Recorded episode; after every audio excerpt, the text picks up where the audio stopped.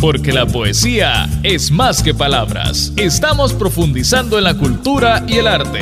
Bienvenidos a Poéticamente, conducido por William Alfaro.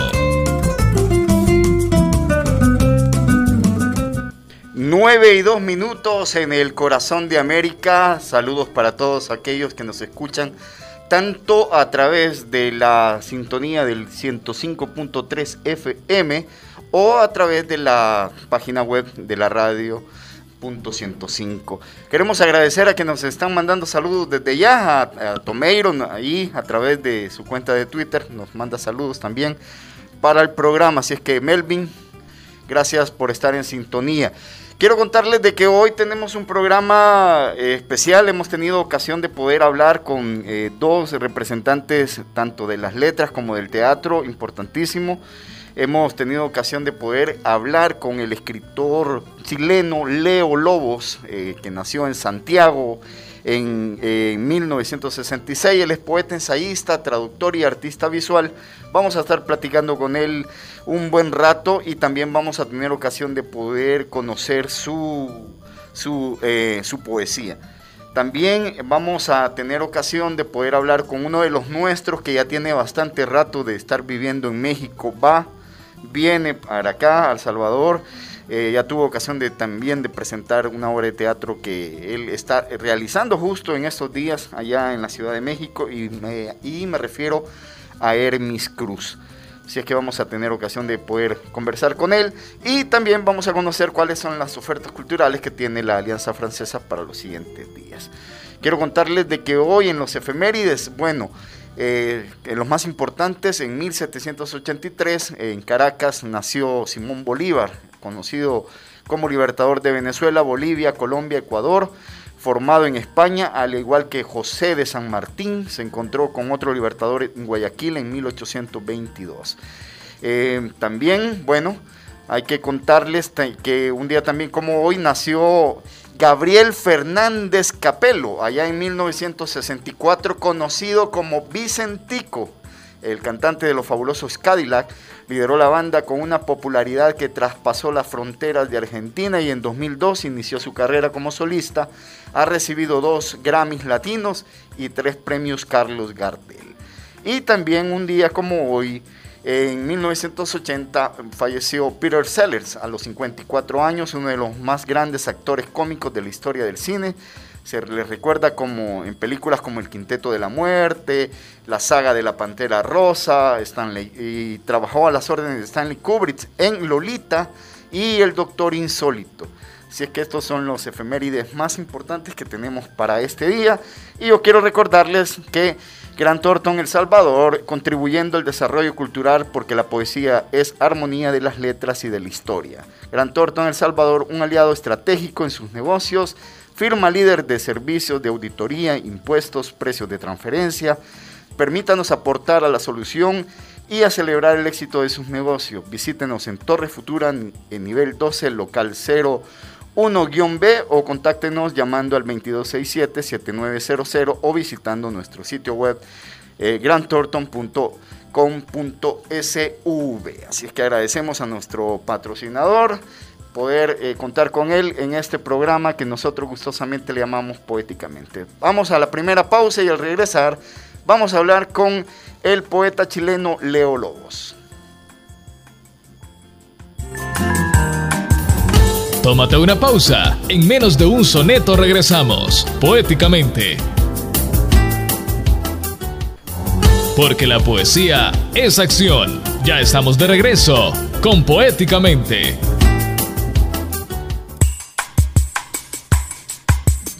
9 y 7 minutos, estamos acá en los estudios de Punto 105 compartiendo con ustedes este fin de semana con lo mejor de la música y también lo mejor de nuestros programas culturales e informativos.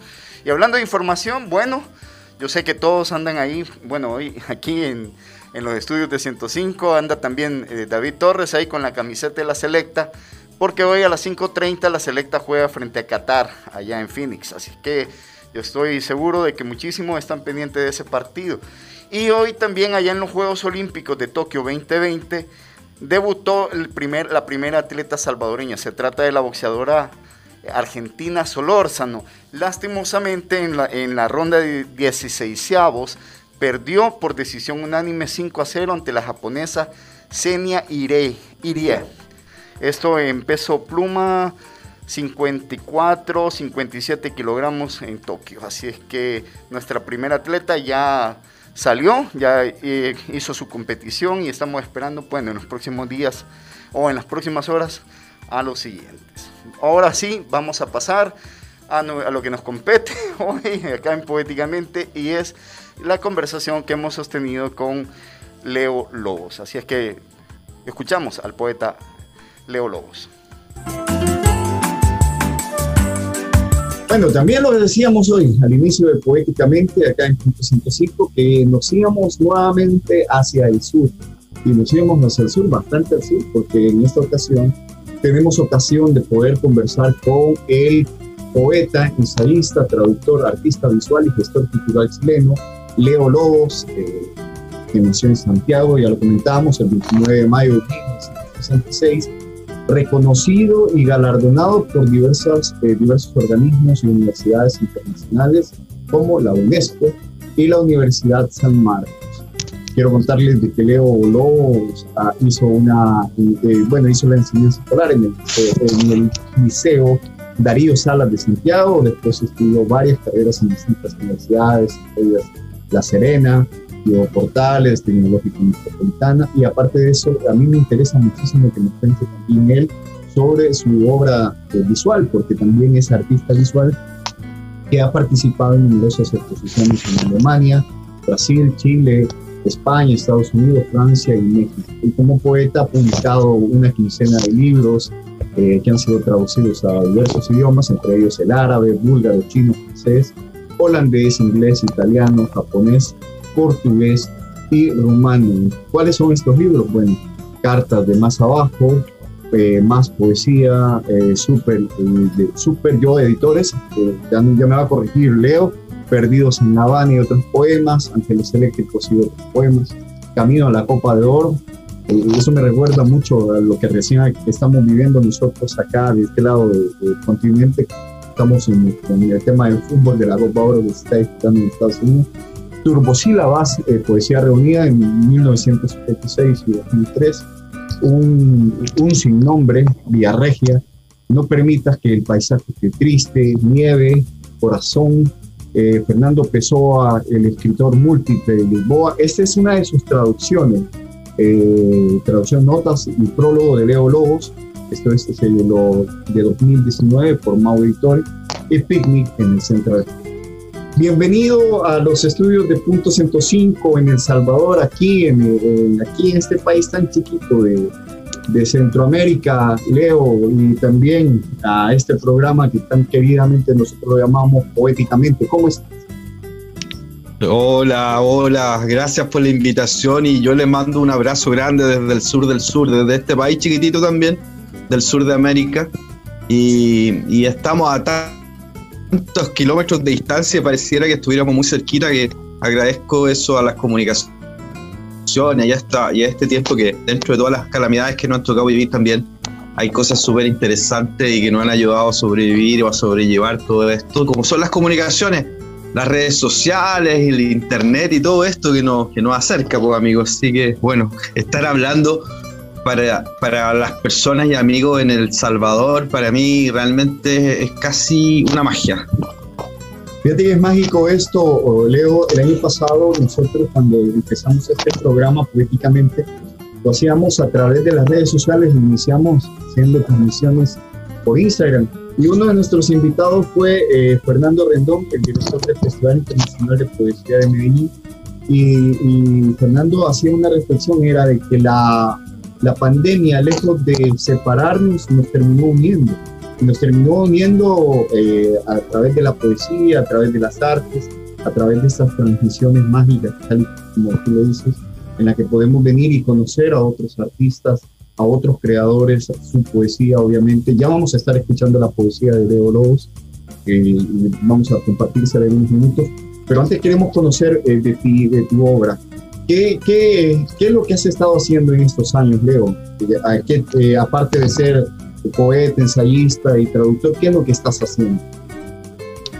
Eh, bueno, yo, yo comparto a propósito de tu reflexión lo que dice Fernando Rendón, es decir, yo creo que, que además estos tiempos pandémicos aceleraron nuestra, nuestro acceso al mundo digital, es decir, yo, yo creo que entre todas las cosas que se han hecho durante estos años pandémicos, es decir, 2020 y 2021, hemos presentado libros a, nivel virtual, hemos organizado exposiciones virtuales, es decir, eh, tengo la, el honor de haber organizado la primera exposición de arte virtual en el contexto de la pandemia en la Galería de la Aduana de, Barranquilla, en Colombia. Eh, ahí liderado un equipo por, por, Miguel Iriarte, que fue una experiencia fantástica, que, que permitió además el acceso a mucha gente al, al, mundo de la pintura, en particular en este caso de mi propia obra, y, al mismo tiempo esto de presentar libros que, se transformó también en un escenario de divulgación que a mí me parece inédito. Es decir, aquí en Santiago de Chile, en el mundo real, así entre, entre comillas, en el mundo real, si tú presentas un libro con éxito, aparecen 50 personas en la presentación. Hoy día, con estas presentaciones electrónicas, hemos llegado a tener a 800, a 1000 personas en la presentación de un libro, cosa que a mí me parece en términos de difusión y de expansión de, la actividad cultural algo inédito y, que, es propio de estos tiempos. Ah, y te digo, en un contexto tan negativo, digamos, los creadores yo creo que siempre estamos ahí tratando de, reinventar el mundo y de reinventarnos también, y ha sido también desde esa perspectiva una cosa bien interesante. Es decir, esta exposición de la que te hablo, que organizamos Flores y Luces de la Pandemia, que se organizó en la Galería de la Aduana de, la Biblioteca Piloto del Caribe en, Barranquilla, en Colombia. Es decir, recibió a 800 personas el día de su inauguración. Es decir, cuando uno inaugura una exposición, querido, en el mejor de los casos aparecen 80 personas y es un éxito. Es tener a 800 en el día de la inauguración realmente son cifras, son, son números que además se traducen en gente, en personas interesadas en el arte, a, las que tú puedes llegar y, y esto se va eh, creciendo, digamos, es como un apostolado, ¿no es cierto?, en el fondo. Y, y eso ha sido parte también de lo que hemos hecho. A propósito de tu pregunta, estoy metido en varios temas editoriales, particularmente estoy colaborando como, como diseñador de portada, me encanta diseñar portada y hago arte para otros también. Entonces, aparte del trabajo propio, digamos, en el que estoy siempre haciendo traducciones, estoy dedicado a la literatura brasileña los últimos 20 años de mi vida y sigo traduciendo autores brasileños y, cada semana me llegan libros de Brasil para seguir traduciendo, así que creo que es un tema que siempre va en proceso y nunca para. Y también colaborando en otros temas, escribiendo prólogos, ensayos de otros libros, comentando el trabajo que se hace, que, que se hace en el mundo del teatro también, en el cine, que son áreas que, que me interesan mucho también como, como creador, desde la perspectiva del ensayo, desde la perspectiva también de, de la gestión cultural, que es un área que, también en la que he incursionado los últimos 35 años de mi vida. Así que son temas que, que van cruzándose y entrelazándose unos a otros, digamos. ¿ah? Y ahí la poesía siempre. Eh, eh, hablando de las traducciones, eh, ¿a quién se te ha hecho más difícil? Porque lo has hecho con Tanuso Cardoso, Elda Hills, Paolo Leminsky, Fernando Pessoa, Roberto Piva. Eh, Claudio. mira, yo, yo he traducido, yo creo que a esta altura, yo partí traduciendo poesía brasileña a principios de los años 2000. Y, creo que he traducido ya más de 100 autores. Y de estos 100 autores, todos tienen cierta complejidad. Pero mira, todos los que yo he traducido han sido autores los cuales yo siempre he creído que, que, su que la versión que yo logré en castellano sí es poesía.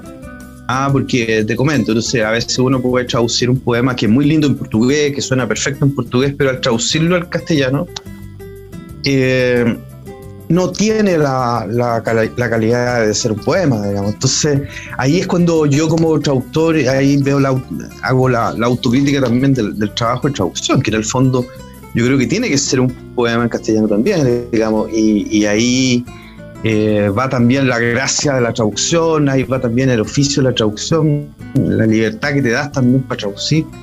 Y, es un trabajo fascinante, siempre tiene su complejidad, sin duda, no es algo, no, no es algo eh, sencillo, pero es una labor que vale la pena enfrentar, digamos, creo que, necesitamos conocer un poco más la, literatura, no solo de Brasil, que en este caso la que a mí me convoca, pero no la literatura francesa, la literatura la literatura eh, italiana, la literatura japonesa, incluso. si los traductores siempre son clave porque nos acercan a autores y a temas y, además eh, nos, lo acercan en, nuestro idioma natural, que en este caso es el castellano.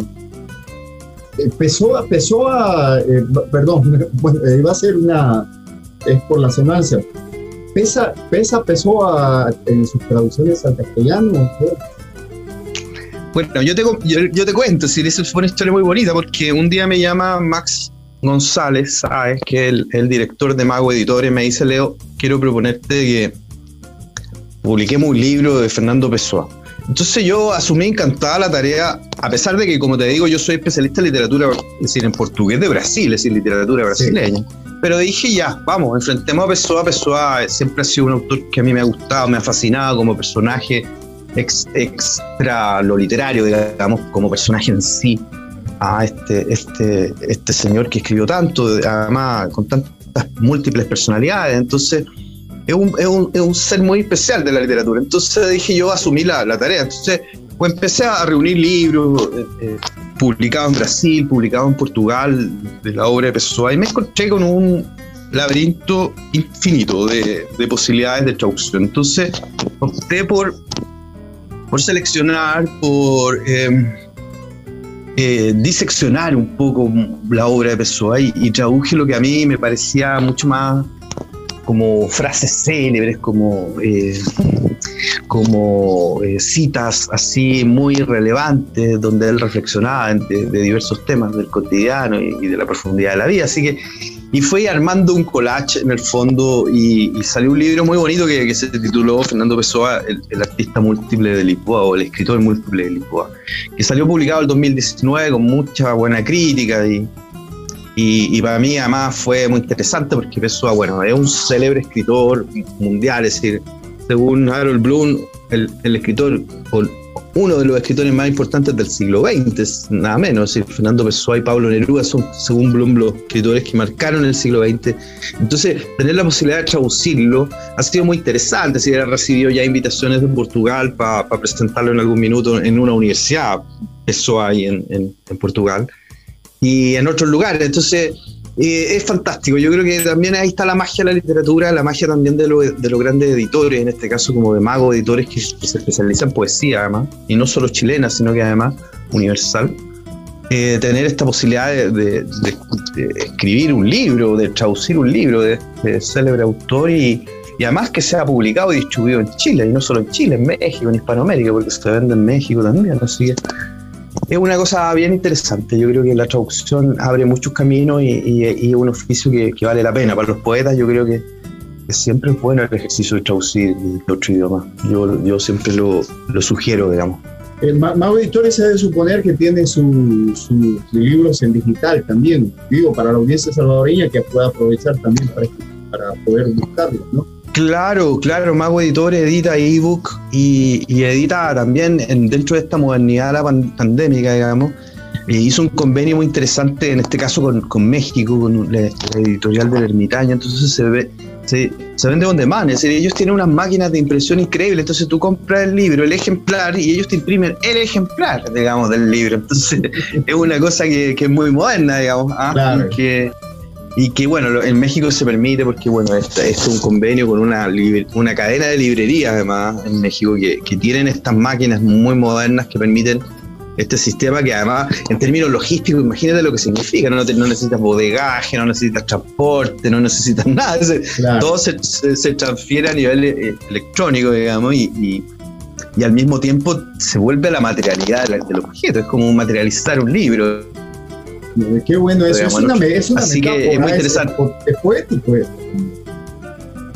Pero claro que lo es, sí, yo estoy absolutamente seguro que lo es. Me parece, además, además eh, eh, mm, como te digo, muy futurista, a pesar de que ahora está pasando, digamos. ¿Mm? Bueno, qué, qué, bueno que exista este, dentro de toda esta distopía que hemos vivido en estos años, como tú lo comentabas, eh, exista también este tipo de cosas. Bueno, no sé si nos estamos acercando a, las distopías de, de Fahrenheit 451, no sé, pero, pero qué, alegra eso. ¿Qué se te da mejor, este, Leo? Eh, ¿La poesía, el ensayo?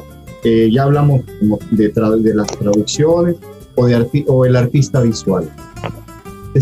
Bueno, bueno, mira, yo creo que el, que el que se me da mejor que todo es el lector. Soy un gran lector, un lector así desde niño. Siempre he leído mucho y sigo haciéndolo, digamos. Soy un gran lector.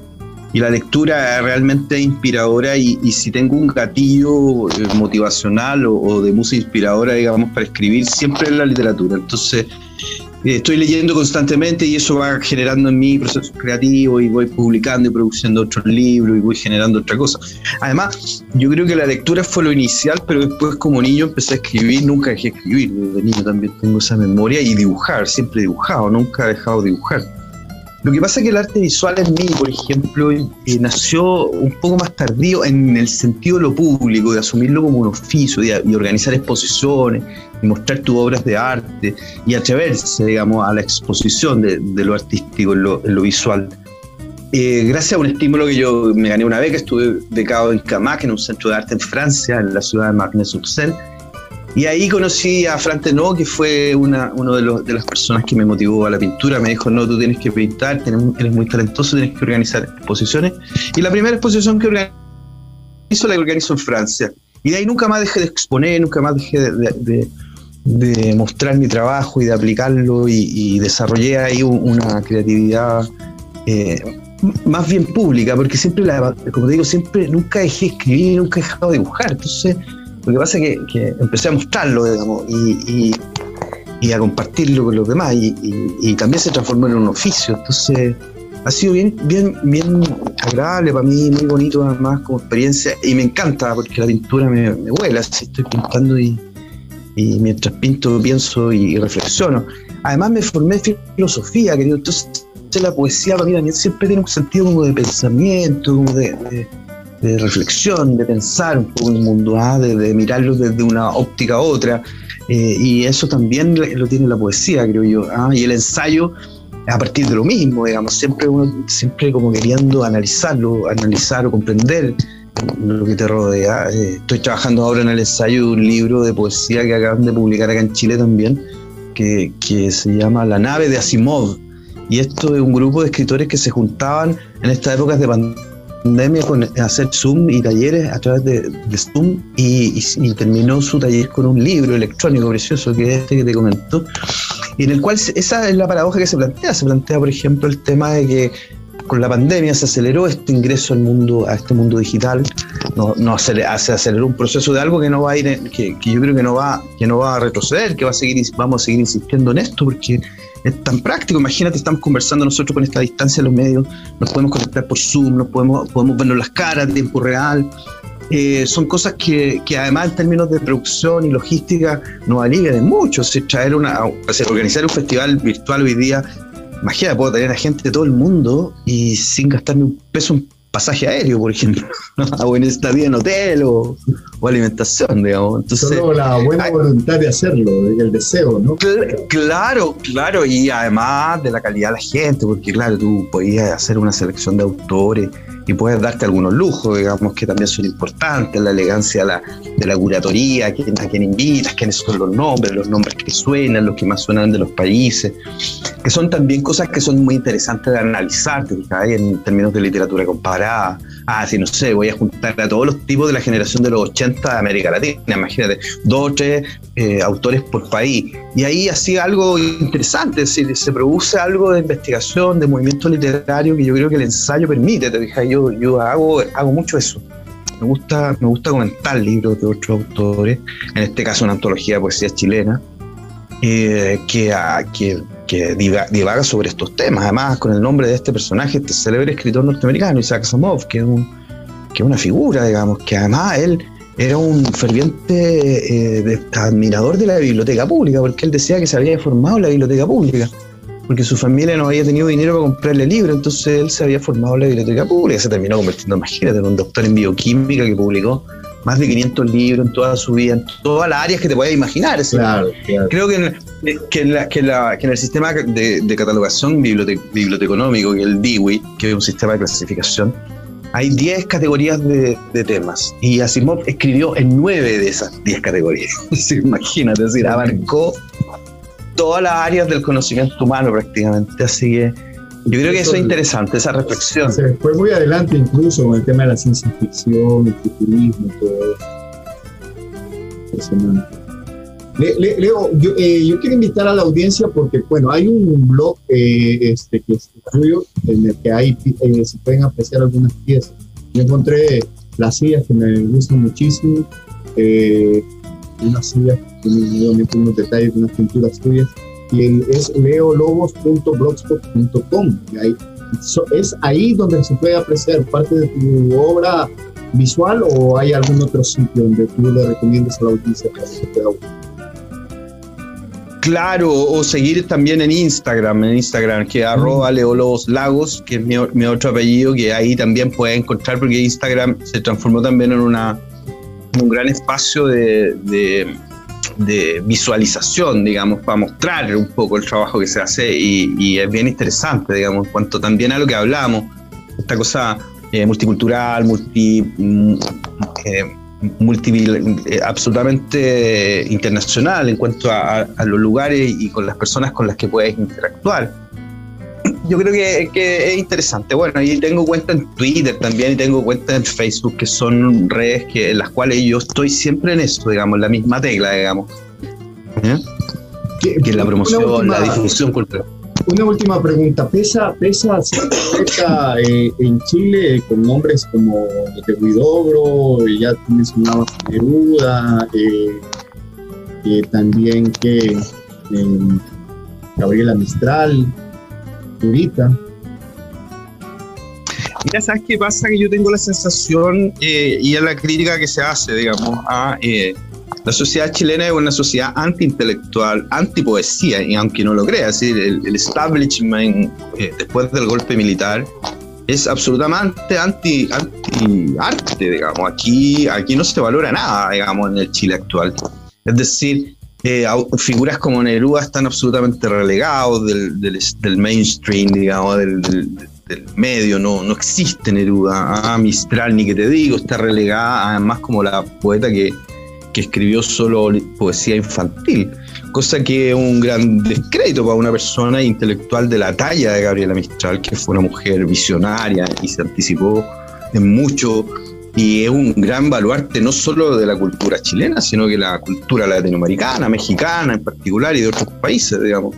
Ella sí es un personaje clave, ¿qué te digo? Pablo de Roca o Vicente Huidobro, absolutamente olvidado olvidado. Es decir, mira, yo creo que la figura eh, que, describe un poco esta situación es el asesinato de, Víctor Jara.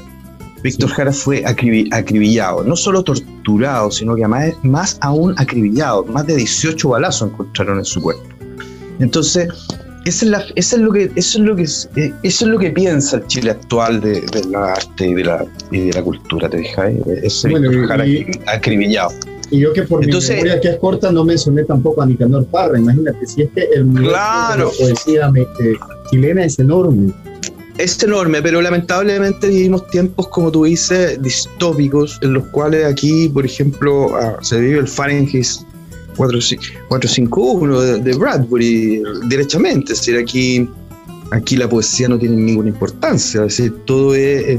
ahora, pero sí, yo creo que uno, yo no me quiero dejar de, eh, eh, abatir por esta, por esta mirada bien pesimista, pero realista al mismo tiempo, porque no la desconozco. ¿ah?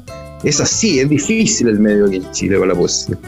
Pero aún así, eh, yo creo que llega un minuto en que, en que uno va generando cosas, ¿te fijáis? el trabajo constante, la dedicación también y la perseverancia en esto que es casi un apostolado, porque uno va ahí transmitiendo, transmitiendo hasta que se generan audiencias, se generan lectores, se generan redes son las que sostienen todo el aparataje de la cultura, todo el aparataje de la humanidad en el fondo y, y que el arte cruza, digamos, como como parte del sistema nervioso de esta humanidad que, lo necesita, por mucho que lo niegue, digamos. ¿ah? Chile hoy día es un país que en lo estructural niega sus emociones, su emoción o su, o su arte poética, te fijáis, a sus poetas.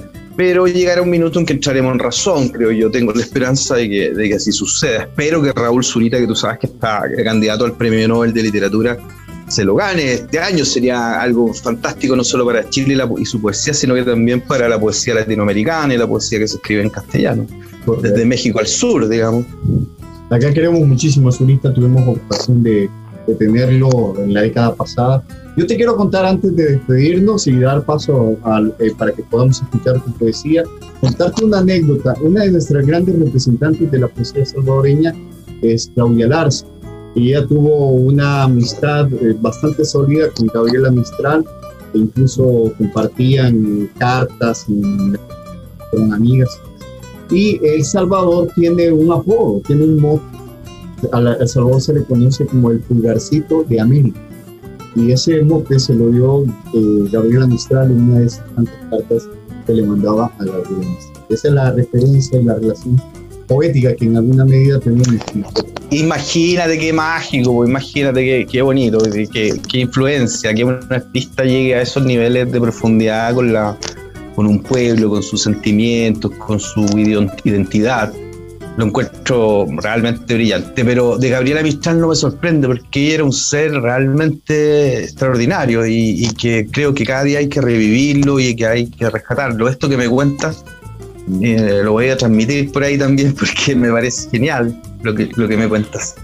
Bueno, Leo, eh, un abrazo grande. Eh, le pido a la audiencia de Punto 105 que no se, no se marchen. en breve vamos a escuchar la poesía de Leo Lobo. Leo, te dejo para que te despidas de la audiencia salvadoreña. Un saludo enorme desde Santiago de Chile, ah, desde un Santiago bastante frío, estamos con grados bajo cero esta noche.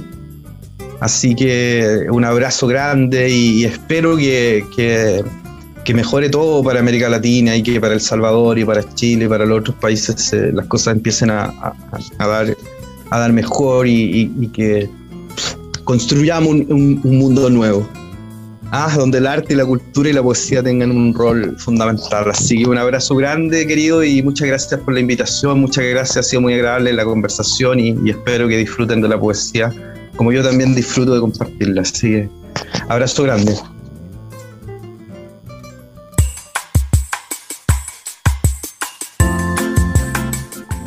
Esta ha sido la conversación que hemos tenido con el poeta chileno Leo Lobos. Ya en unos, unos segunditos vamos a escuchar su, poesía. Antes eh, quiero agradecer a Gran Tortón El Salvador eh, porque ellos están contribuyendo al desarrollo cultural, porque la poesía es la armonía de las letras y de la historia.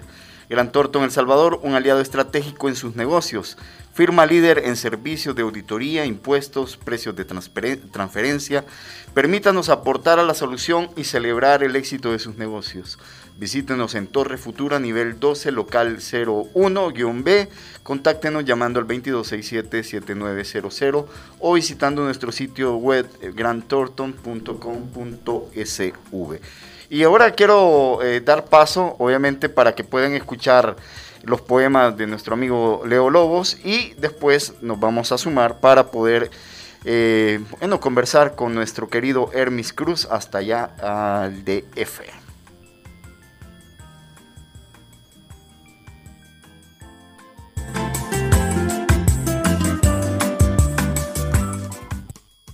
buscando luces en la ciudad de la luz, a paz Carvajal y a la tan necesaria paz para este mundo y el otro. Busca que busca la luz de la palabra, cruzando ríos y lagos, mares y montañas, internándose en ciudades laberintos, actuales bosques sumergidos desde Santiago a Boston, desde Nueva York a París, París, París, y en este bosque blanco, ¿qué? ¿Otra cosa? ¿La misma cosa?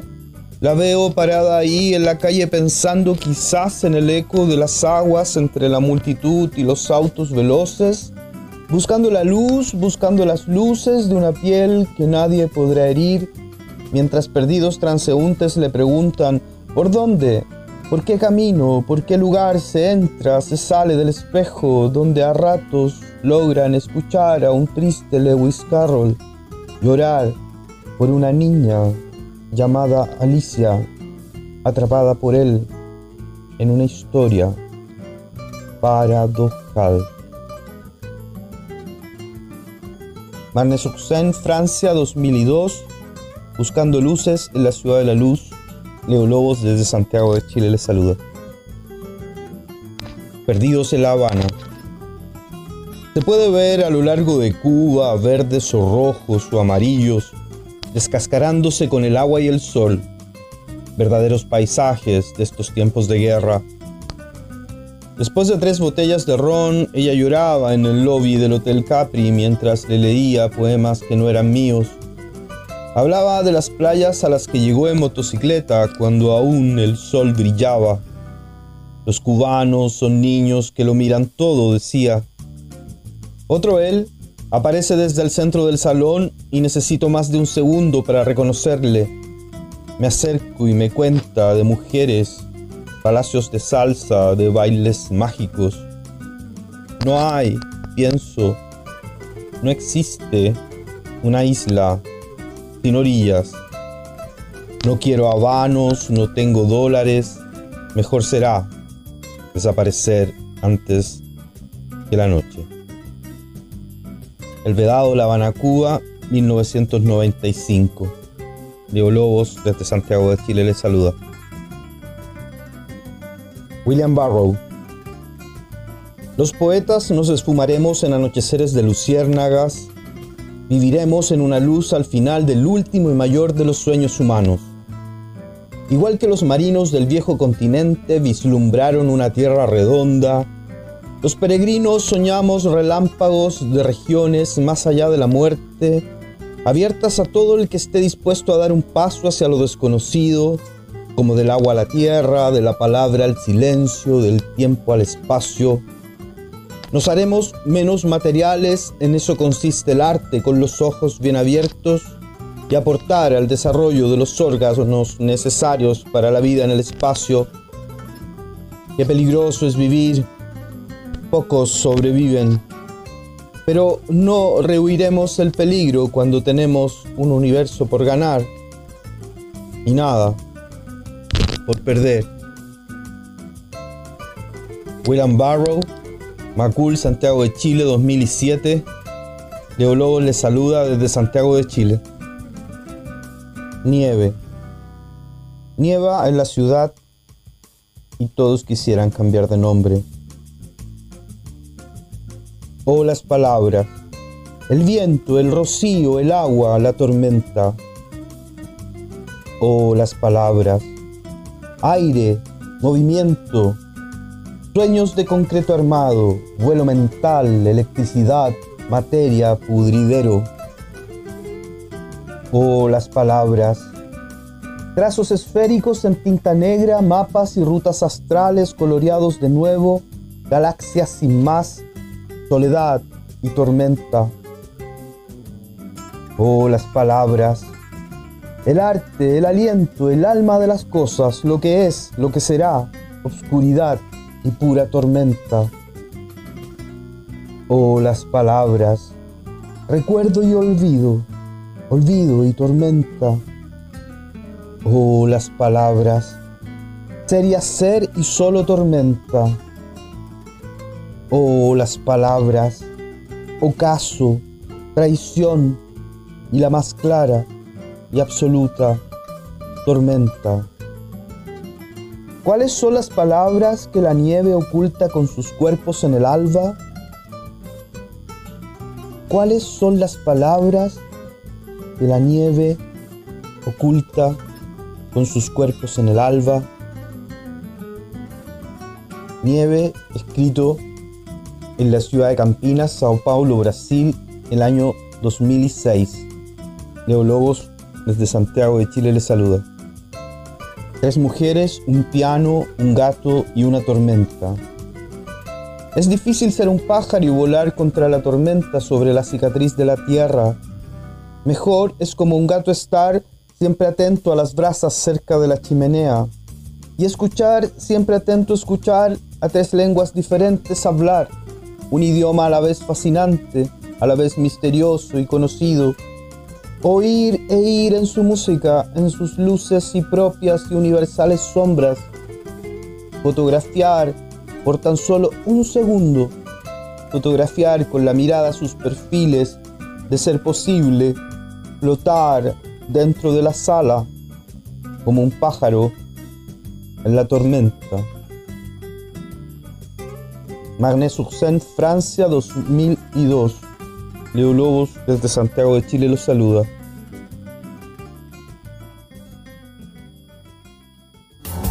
Tómate una pausa. En menos de un soneto regresamos, poéticamente. Porque la poesía es acción. Ya estamos de regreso con Poéticamente.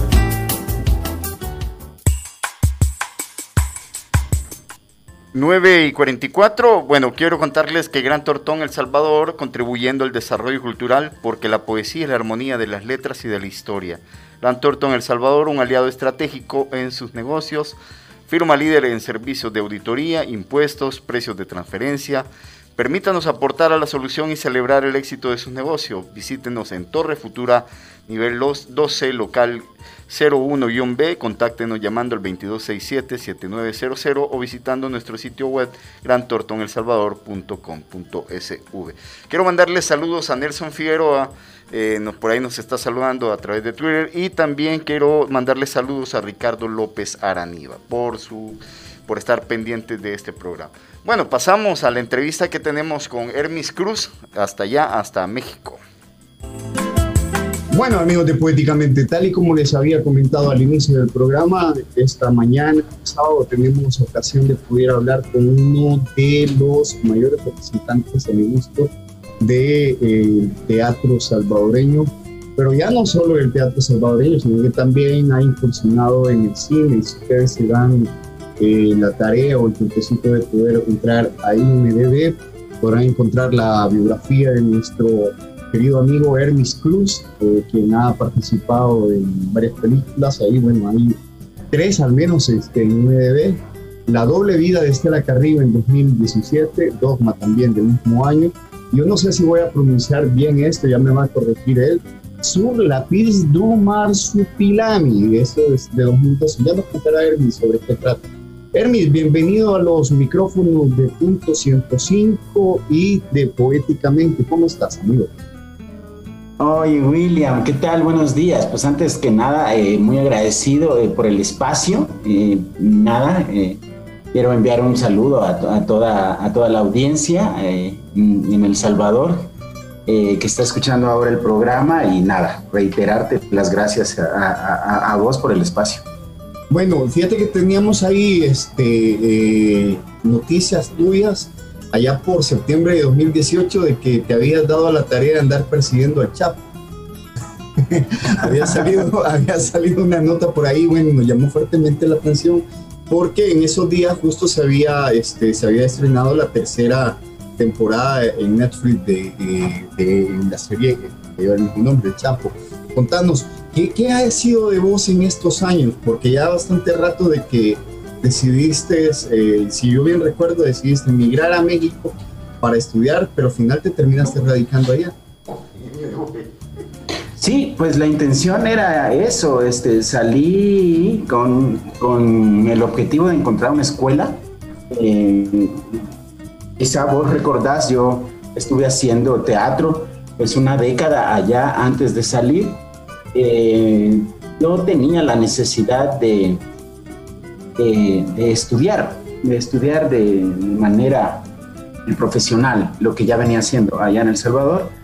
Este, y así es como me encuentro acá en México con una de las principales escuelas que eh, por las condiciones que eh, se ofrecían, se presentaban en ese momento, fue la, la mejor opción para mí, sin saber mucho al respecto de, el ambiente académico teatral de México y bueno, al final resultó eh, ser una de las principales escuelas de teatro acá en la Ciudad de México y del, país. Eh, y sí, la idea era, era terminar la carrera y volver, eh, pero bueno, la vida se va dando de distintas maneras, como uno las ha planificado, ah, y bueno, continúo aquí en esos 10 años previos acá en El Salvador, eh, la fecha a mí me hace un poco de ruido, porque seguramente no, no, no la recuerdo bien. pero de hecho hace un poco que teníamos ocasión porque hay un café acá eh, eh, a la par, por decirlo así, del Teatro Nacional, que se llama Luz Negra. Y este, hace como dos semanas, eh, Melgar estrenó un, un mural eh, en el que converge la, los mayores representantes de las letras salvadoreñas, como de la cultura nacional, y obviamente ahí aparece Álvaro Méndez Real. Y Renacho en algún momento me decía, bueno, yo tengo por acá, se me antoja de repente meter a voz en moto.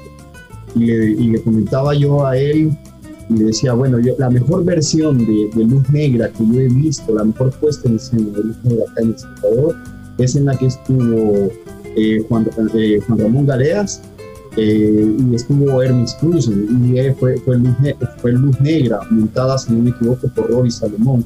Me, me, pareció, me, siempre, me, siempre tengo recuerdos de, de esa presentación en el Teatro Nacional, de las cabezas de Gotter y Mutter flotando por ahí, yo creo que ese momento fue también para mí en el que yo me terminé de enamorar muchísimo más del teatro, pero también descubrí los nombres de grandes talentos del teatro. Esa quizás fue el gran estreno tuyo, Hermes, o, o después, en esos 10 años previos a viajar a México, hiciste alguna obra de teatro que tú dijeras, este, esta fue realmente la que a mí me terminó de mover antes de viajar a México. Fue la gran vitrina, me parece a mí, en, en, su momento. La dirección es de Fernando Umaña. Fernando, gracias por, por corregirme, sí, ¿Y recuerdas el, ¿Me recuerdas el año? Eh, estrenamos, ay, estrenamos en el 99 para el Festival de la Paz del 99 en la gran sala del, del Teatro Nacional. Y fue tremendo. Pero no equivocarme y no haya sido el 2000, pero no, yo, yo más creo que sí fue el 99. Yo creo que también fue el 99. Vamos a verificar ese dato después. Eh, haces esa y, y, luego, antes de viajar a México, ¿hubo alguna más en la que tú dijeras, me siento a gusto y por eso necesito eh, buscar un, un, nuevo horizonte académico, tal y como lo comentabas hace un minuto? Fíjate que la gente de TNT, que, que ahora todos y todas conocemos, eh, el de Chalatenango, trabajo primero en, en, en Chalatenango y ahora en los ranchos, este, ya tenía unos años para, eso, para, esos, para esos tiempos trabajando y, y fue, me parece, no, no, recuerdo, me parece que sí fue lo inmediatamente eh, posterior a Luz Negra, con ellos trabajamos una obra eh, eh, de Darío Fo, una adaptación de El ciego y el tullido de Darío Fo. Y, y, bueno, con esta obra nos fuimos, a, nos fuimos a Venezuela, nos fuimos a Cuba y bueno, estuvimos por todo El Salvador. Posterior a mi viaje, eh, retomó eh, mi personaje, no estoy seguro si fue Tito Murcia, y creo que con ello viajaron eh, a, España o a Canadá, no recuerdo. Pero sí, yo creo que después de Luz Negra, el, el trabajo que, que, yo más este, más entrañable para mí, eh, previo a, a, mi viaje a México, fue con la gente de Tiempos Nuevos Teatro.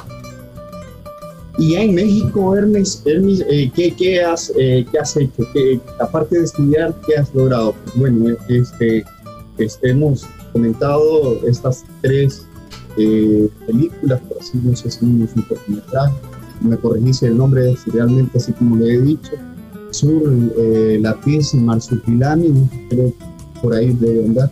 Si nos cuentas un poco de estos trabajos que has hecho. Claro que sí. Eh, pues bueno, el mercado, aquí hay una industria ¿no? cinematográfica y televisiva es muy importante. Todos lo conocemos desde siempre, hemos, hemos sido eh, eh, como público eh, alimentados por la televisión mexicana. Y bueno, actualmente el cine mexicano tiene presencia eh, a, ni, a, nivel del orbe.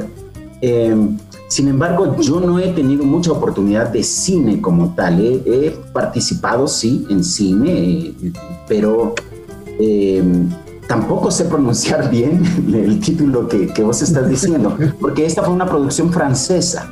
Una producción francesa que eh, tuvo locación, locaciones acá en México, en Veracruz.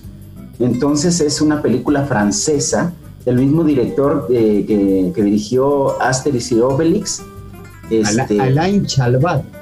Alain Chabat, eh, que tampoco sé si lo estoy pronunciando bien, nuestros amigas, nuestras amigas y amigos que hablen francés eh, quizá nos puedan eh, ayudar. Alain Chabat. Y la película tiene por nombre, intentaré ser lo más fiel, Sur la piste du marsupilami, es mm. tras la pista del marsupilami, ¿no? En, castellano.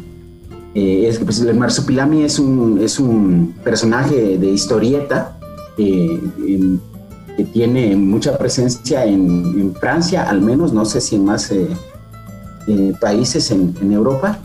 Este, y bueno, y se hace una, película sobre este personaje.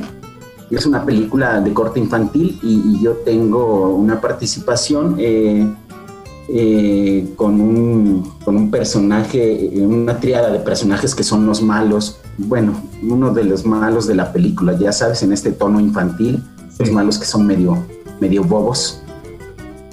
Esto es en Sur la de Marsupilami. Y luego la, doble vida de Estela Carrillo es una telenovela.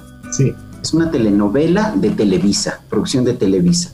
Eh, yo estuve, eh, se, mide por porcentajes de participación. Mi personaje tiene un 40% de, de, de participación en la historia. Está de principio a fin en la historia. Es una producción del 2016 fue una experiencia muy enriquecedora para mí. El, ritmo de la televisión es muy apresurado y tienes que estar como muy pilas todo el tiempo, además de que estás trabajando a tres cámaras, cosa que yo no había hecho nunca en la vida hasta ese momento. Entonces eh, enriquece mucho eh, el, trabajo para el actor, eh, es bastante retador. Y luego haces también un thriller, ¿no? Una película de ciencia ficción. Esta es también una serie que es Dogma y también tengo una participación, eh, me parece que son 12 capítulos, yo participo en tres capítulos. Es un, este es un, thriller. Eh, y, eh, mi personaje es un, es un, es un malandro, es un malandro, es un, sicario por contrato, ¿no? Se dedica a, a, a raptar a las protagonistas en algún momento y a retenerlas y posteriormente, bueno, si quieren ver Dogma, mejor no diré nada. Vamos a evitar los spoilers. encontrar Dogma y, la doble vida de Estela Carrillo la puedes encontrar en la, en en la plataforma de streaming de Televisa que se llama Blim con B, Blim y M al final, Blim. Ambas historias están, están ahí en esta plataforma. Y a nivel de teatro has, has, actuado y has dirigido también. Eh, a nivel estudiantil he dirigido, eh, nunca se me ha presentado a la dirección como una prioridad hasta hace poco, tengo cosquillas cada vez más fuertes, desde ya ahora sí. Lo decía, y creo yo se lo escuché a algún maestro allá en El Salvador, ¿no? Y se lo compré y, bueno, cuando veía los resultados de mis, de, mis, de mis colegas, digamos de la misma camada, estaban empezando a dirigir, veía los resultados y decía yo, sí, está bien, me voy a esperar un poco más para dirigir. pero bueno, no sé si yo lo vaya a hacer mejor a una hora 20 años después, pero sí, cada vez tengo más cosquillas. He dirigido a nivel estudiantil, pero sobre todo he estado en la escena. Bueno, yo, yo me salté, al, principio te comentaba lo del Chapo, pero creo que me salté para irme a lo del teatro. Claro, nosotros, todos nosotros acá conocemos, te conocemos como, como un actor, o sea, actor de tablas, pero, pero también nos, llama fuertemente la atención esto. ¿Qué, ¿Qué, fue lo que pasó con el Chapo? En realidad estaban haciendo el personaje de, un salvadoreño, No, no, no. No es un eh, la mayoría, la enorme mayoría de los personajes de esta serie están basados en personajes, personas reales. Sí. Entonces, eh, el personaje que yo interpreto es un, es un, es un narcotraficante en activo, está, es buscado, pero está libre aún, este, del cártel de Sinaloa. Eh, Isidro, el Chapo Isidro, y en la serie se llama Isidoro. Isidoro. Isidoro, que es entonces él hereda como él hereda la parte del cártel de los Beltrán Leiva y este en la serie eh, la condición que le ponen para, para que él herede eh, liderazgo de este cártel es que asesine al Chapo. Entonces en la tercera temporada él se dedica toda su energía a perseguir y asesinar al Chapo. Bueno, todos conocemos la historia del Chapo, todos sabemos dónde se encuentra ahora, así que obviamente eh, eh, no lo consiguió, pero, pero lo intentó. Y bueno, estuvimos ahí, tenemos una participación de cinco capítulos con este personaje que tiene cierta relevancia en la historia de la tercera temporada. Bueno, buenísimo. Para la audiencia, eh, bueno, yo me, yo me, voy a anotar, te cuento que yo no soy muy fan de, de esta serie, pero, pero por verte, hoy mismo me voy a poner a buscarlas. Vaya, está bueno. Eh, eh, no aparezco en los capítulos, así que no te desesperes. Bueno, listo. Una, este, ¿hay posibilidades de que regreses a hacer cine? ¿De qué? hay, posibilidades de que regreses a hacer cine en este tiempo.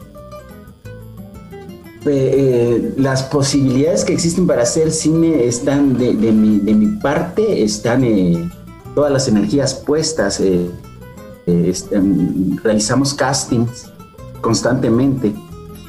hasta el momento no, se ha por el momento no se ha presentado nada, pero estamos constantemente realizando castings. Tengo aquí ya una agencia de representación y que, bueno, a mí como a todos sus, su cartera de actores este, está constantemente buscándoles eh, casting, y, realizándoles y enviándolos, ¿no? Entonces, en cuanto, en cuanto a un director, en cuanto a un productor, en cuanto a una serie de, de actores eh, eh, lo decidan, pues estaré nuevamente. Háblanos de quién dijo que Dios dijo, de qué va, cómo es. ¿De qué va? ¿Quién dijo que Dios dijo? Correcto. ¿Quién que Dios dijo? Es, eh, está basada en Cartas, de la tierra, Cartas desde la Tierra, es una novela epistolar de Mark Twain. El Mark Twain es el, es el autor este, de las aventuras de Tom Sawyer, las aventuras de Huckleberry Finn, pero también tiene otros escritos eh, que están como en otra línea, en una línea más cercana a Cartas desde la Tierra, como, no sé, los diarios de Adán y Eva o reflexiones sobre la religión. Es muy crítico Mark Twain con, el tema. Está basada en, esta novela, es un, es un unipersonal o un monólogo, como se prefiera, eh, eh, basado en esta novela. Estoy yo en escena y la dirección es de Jesús Díaz, es un, maestro de, maestro y director y clown, eh, docente de la Escuela Nacional de Arte Teatral, que es de la que yo egreso y me titulo. Se ha estado presentando durante el mes de mayo, de julio, perdón. Dime. Se ha estado presentando durante julio. Sí, de hecho, tenemos ahorita el, próximo fin de semana, ya terminamos temporada. Hemos estado cuatro fines de semana de jueves a domingo. Ya nos falta, nos, falta este fin de semana. ¿Te ha ocurrido de que has estado en una presentación acá en México y de repente te acerca alguna, eh, alguna gente del público y te dice nosotros somos de Salvador, somos de San Vicente, Santa Ana de San Miguel? Sí, alguna vez, alguna vez, pero así, aislado, una, dos veces eh, en, todos estos años ha ocurrido, pero sí, bastante aislado. Mm. ¿Y alguna anécdota que nos puedas contar de estos tiempos? Estos 18 años, ah, oh, este, híjole, ah, aparte de que se te haya pegado bastante el acento mexicano. Sí, yo tengo más, más eh, algo chilango, ¿no? Así como se de vida fuera de fuera del Salvador que, dentro del Salvador.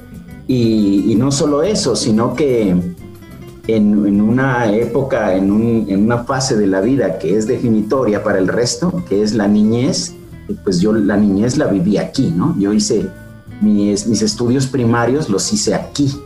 Entonces, pues esas, esas temporadas, esas fases son definitorias. De hecho, cuando yo regresé a El Salvador, y regresé y entré al bachillerato y me apodaron el mexicano de inmediato por el acento. Entonces sí, vivo, vivo con, con el, el, comentario del acento es recurrente, ¿no? Ese nunca falta, siempre se dice, pero hablas como mexicano. Sí, sí, sí hablo como mexicano. ¿Y qué, pero acá en México ellos no, no me reconocen como tal.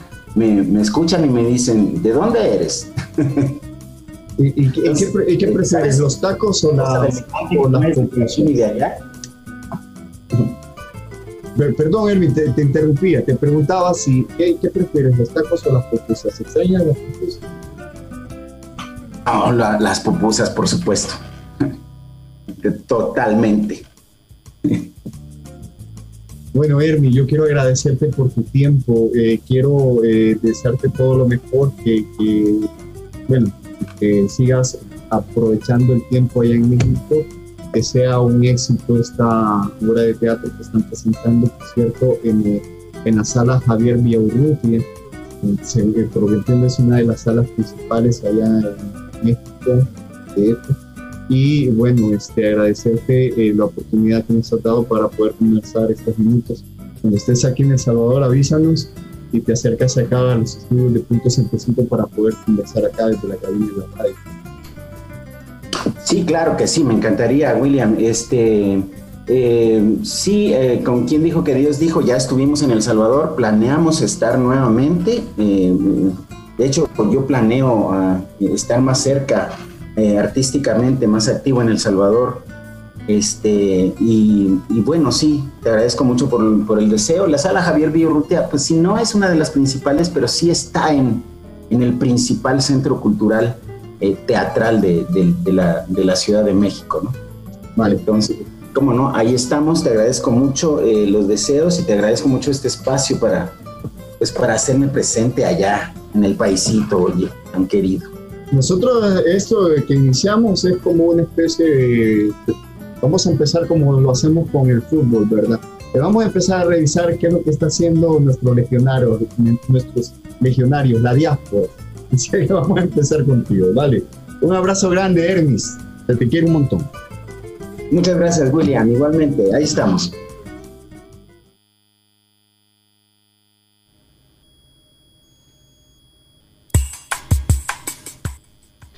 9 y 16 eh, minutos, ya nos pasamos bastante del, horario, nos despedimos de la siguiente manera, agradeciendo a Gran Tortón El Salvador, contribuyendo al desarrollo cultural porque la poesía es la armonía de las letras y de la historia. Gran Tortón El Salvador, un aliado estratégico en sus negocios, firma líder en servicios de auditoría, impuestos, precios de transferencia, Permítanos aportar a la solución y celebrar el éxito de sus negocios. Visítenos en Torre Futura nivel 12, local 01-B. Contáctenos llamando al 2267-7900 o visitando nuestro sitio web www.grantorton.com.sv. Nos escuchamos la próxima semana acá en los estudios de Punto 105 con Poéticamente. Tómate una pausa. En menos de un soneto regresamos, poéticamente. Este capítulo llegó a su final. Recuerda, somos Poéticamente, todos los sábados a las 9 de la mañana por punto 105.